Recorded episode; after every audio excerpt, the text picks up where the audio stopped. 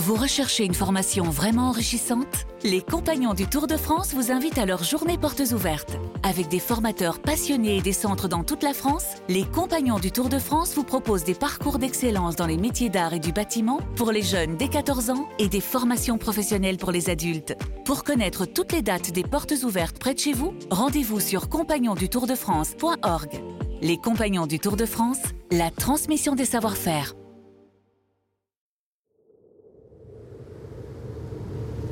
C'est sur les côtes glacées de la Nouvelle-Écosse, au cœur du Grand Nord canadien, que l'on vous emmène à la rencontre de quatre capitaines pêcheurs de homards.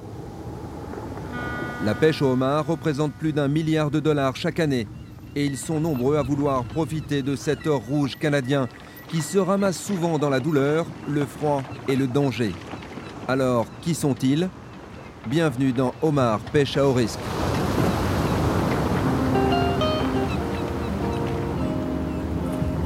Issu d'une famille de pêcheurs, Desmond, l'un de nos quatre capitaines, a attendu longtemps son heure avant de se lancer dans cette traque au homard. À 61 ans, il a vu cette pêche se transformer. De simple business local, le homard est devenu l'une des industries les plus rentables du Canada. Desmond, qui connaît ce milieu par cœur, sait que derrière ce boom économique se cache un métier à risque qui peut coûter très cher aux pêcheurs. J'ai grandi pas loin dans un village de pêcheurs, à juste 4 miles au sud de Lunenburg. C'est un petit village qui s'appelle Bourrox. Je suis né et j'ai été élevé là-bas. J'y ai grandi et vécu toute ma vie, et encore aujourd'hui. Ma famille était dans l'industrie de la pêche. Mon grand-père était un vendeur de sel. Mon père, lui, était dans un sens comme moi, un pêcheur sur le tard. Son vrai métier, c'était soudeur. Moi, j'ai toujours voulu être un pêcheur de homard, mais il m'a fallu du temps et de la chance. Tu dois te battre pour avoir ta licence, il faut être malin. Il ne suffit pas d'aller voir le gouvernement et de payer pour récupérer une licence. Faut qu'il y en ait une de libre. J'ai longtemps été bouché dans une épicerie, mais j'ai toujours su qu'un jour je serais pêcheur de homard. Et quand l'opportunité s'est pointée, je l'ai saisie. C'est pas un milieu facile d'accès parce que tu dois racheter directement ta licence à quelqu'un pour rentrer. Quand un pêcheur part à la retraite, il vend sa licence et c'est ta seule chance d'en avoir une. J'avais 42 ans quand j'ai enfin eu ma propre licence et j'ai quitté mon boulot. Ça fait 18 ans que je suis patron. Mais je fais de la pêche probablement depuis que j'ai bah, depuis que j'ai 16 ans. Et maintenant, j'en ai 61. Donc on peut dire que je suis dedans depuis un bon petit moment. L'atout de Desmond, c'est donc l'expérience. Il connaît toutes les règles par cœur. D'abord, ici, la limite de notre licence, c'est 250 casiers max, c'est la loi. Alors que la pêche au large ou dans certains districts, c'est 375. Mais notre zone, c'est 250. Après, on n'a pas de quota. C'est une saison ouverte, on pêche quand on veut pendant six mois. Alors la règle, c'est le premier qui a tiré qui a gagné. Premier arrivé, premier servi. C'est pour ça que c'est compétitif, tu vois. C'est une course folle. Dès que le coup de feu du départ est donné, tu pars direct et tu poses tes casiers le plus vite possible. Et crois-moi, tu n'as qu'une idée en tête, être le premier. Tu ne traînes pas pour arriver sur les meilleurs sites avant les autres. Notre saison du homard s'étend du dernier lundi de novembre, qui tombe chaque année sur des dates différentes, et qui termine toujours le dernier jour de mai. Notre saison est plus longue que d'autres parce que c'est une pêche d'hiver très rude avec une météo compliquée. Sur ces six mois, tu peux pas sortir tous les jours, loin de là. C'est pour ça que ça dure plus longtemps que les autres régions du Canada.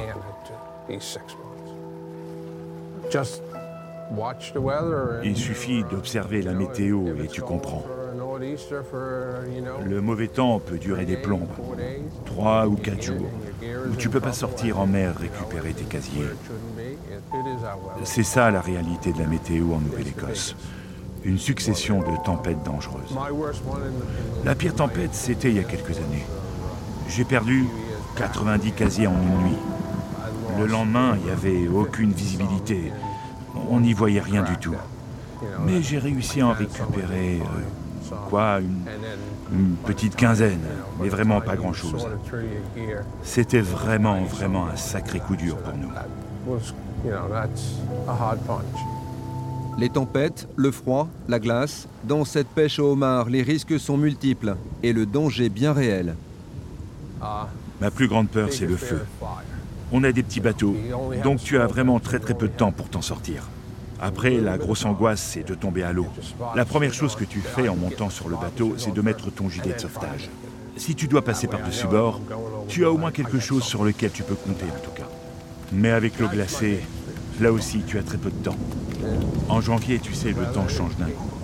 Tu guettes la météo, tu es en train de pêcher, et dans l'heure qui suit, faut te barrer et rentrer vite fait à la maison si tu veux pas te faire secouer. Donc, l'autre gros problème l'hiver, c'est la météo. Mais ma première peur, c'est le feu, ça me terrorise.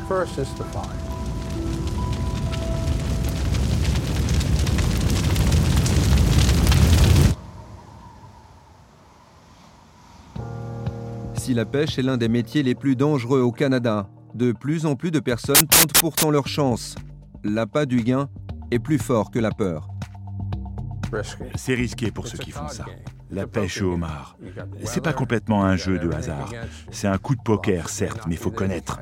Tu peux avoir une météo menaçante, des problèmes mécaniques, tu as tout contre toi en fait, quand t'es sur l'eau. T'es sûr de rien. Rien ne te garantit d'attraper des homards. C'est vraiment risqué. Je sais pas si le jeu en vaut la chandelle. Quand j'ai acheté ma licence, je pensais avoir payé beaucoup d'argent à l'époque.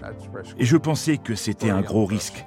Mais quand je vois aujourd'hui les nouveaux qui casquent jusqu'à un demi-million de dollars pour entrer dans la danse, là c'est vraiment très très risqué.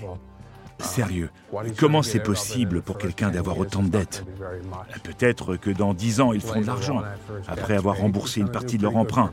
Mais en attendant, ils vont galérer à fond. Depuis 18 ans qu'il dirige son propre bateau, Desmond a vu les choses évoluer, mais ne digère toujours pas le prix des licences. Les bateaux, le matériel sont de mieux en mieux, ça c'est cool, mais là aussi ça coûte cher. Maintenant, certains bateaux valent plusieurs millions. Et cela explique d'ailleurs, de mon point de vue, la hausse du prix des licences. C'était un petit business et c'est devenu une usine Afrique internationale. La pêche au homard est une machine à cash. Et les entreprises en profitent pour être de la partie et jouer avec le système. Elles mettent beaucoup de fric sur la table pour récupérer les licences, avec des sommes énormes qui poussent les gens à vendre. Ça me rend dingue. Comment un de mes enfants pourrait sortir autant d'argent pour se lancer Si c'est pas régulé, on va perdre le contrôle de notre industrie. C'est arrivé pour plein d'autres pêches. Ça ne doit pas arriver pour le homard. On n'a que ça ici. Sinon, pour les prochaines générations, ce sera impossible de devenir pêcheur. Le business du homard est tellement rémunérateur que les industriels en fixent même le cours, sans demander l'avis des pêcheurs. La décision est prise par des associations d'industriels, des trucs comme ça, on n'en sait rien. C'est un groupe de personnes qui essaient de tout gérer pour nous. On ne sait pas trop qui sont ces personnes, alors que ça devrait être cadré par le gouvernement. Je trouve ça incroyable que quelques personnes décident de l'argent que gagnera celui qui va mouiller la chemise sur l'océan. J'ai vu ce que les associations ont fait et écrit. On n'y comprend rien. Elles sont dirigées par un petit groupe de pêcheurs qui prennent des décisions pour nous. Ça, c'est pas sérieux. Et le truc que je déteste aussi, c'est cette méfiance entre les acheteurs et les pêcheurs. On a toujours eu ce sentiment qu'ils tentent de nous arnaquer. J'imagine que c'est parce qu'eux aussi ont un business à faire tourner. Alors ils essaient de nous faire baisser les prix et de nous la faire à l'envers. Moi, je ne me laisse pas faire. C'est mon bateau, c'est ma licence. Je ne m'attache pas qu'à un seul acheteur et je garde mes homards. Je ne vends rien tant que je n'ai pas un prix convenable sur lequel je me dise que c'est un prix juste. Même si on me dit que ça va baisser, je garde mes homards. J'ai deux gars, deux acheteurs à qui je parle tout le temps. C'est deux acheteurs en qui j'ai confiance pour me donner un bon chèque. Grâce à ça, je me fais plus de blé. Ça a l'air de rien, mais un petit écart de 50 centimes au kilo, à la fin de l'année, ça représente beaucoup d'argent. Si Desmond parle beaucoup d'argent, comme tous les pêcheurs d'ailleurs, ce n'est pourtant pas sa préoccupation principale. Quand j'ai commencé, c'était pas pour l'argent, parce que l'argent n'était pas là. L'argent est arrivé à la fin des années 80, au début des années 90, quelque chose comme ça. Mais en fait, ma plus grande joie, c'est surtout que j'aime être mon propre patron. Je pense que c'est ça qui m'a attiré dans cette histoire. C'est la liberté, mon truc. Et j'ai un bureau avec vue. Je vois les levées de soleil, comme les couchers d'ailleurs. Et il y a toujours quelque chose de différent qui se passe sur l'eau. Tu vois des poissons-lunes, des baleines ou des dauphins. C'est quand même le pied. Moi, j'aime parler de pêche. Le soir, j'ai même un ami pêcheur avec qui on s'appelle la nuit pour parler de ça. On s'échange des infos.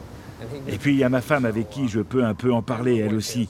Elle aime bien ma vie de pêcheur.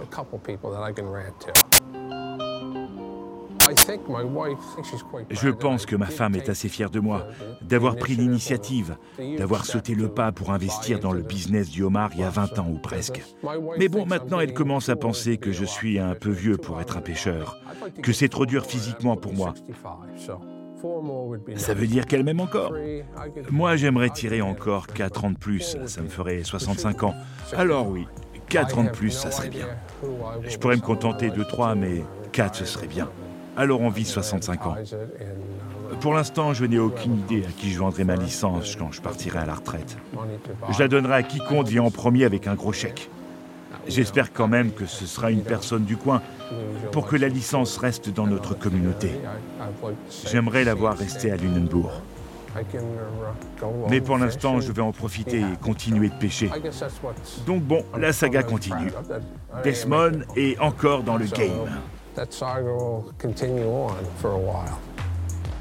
Retrouvez Desmond et les autres pêcheurs sur RMC Découverte. Nous les avons suivis pendant six mois durant l'hiver polaire du Grand Nord canadien. Omar pêche à haut risque sur RMC Découverte, en replay et sur toutes les plateformes.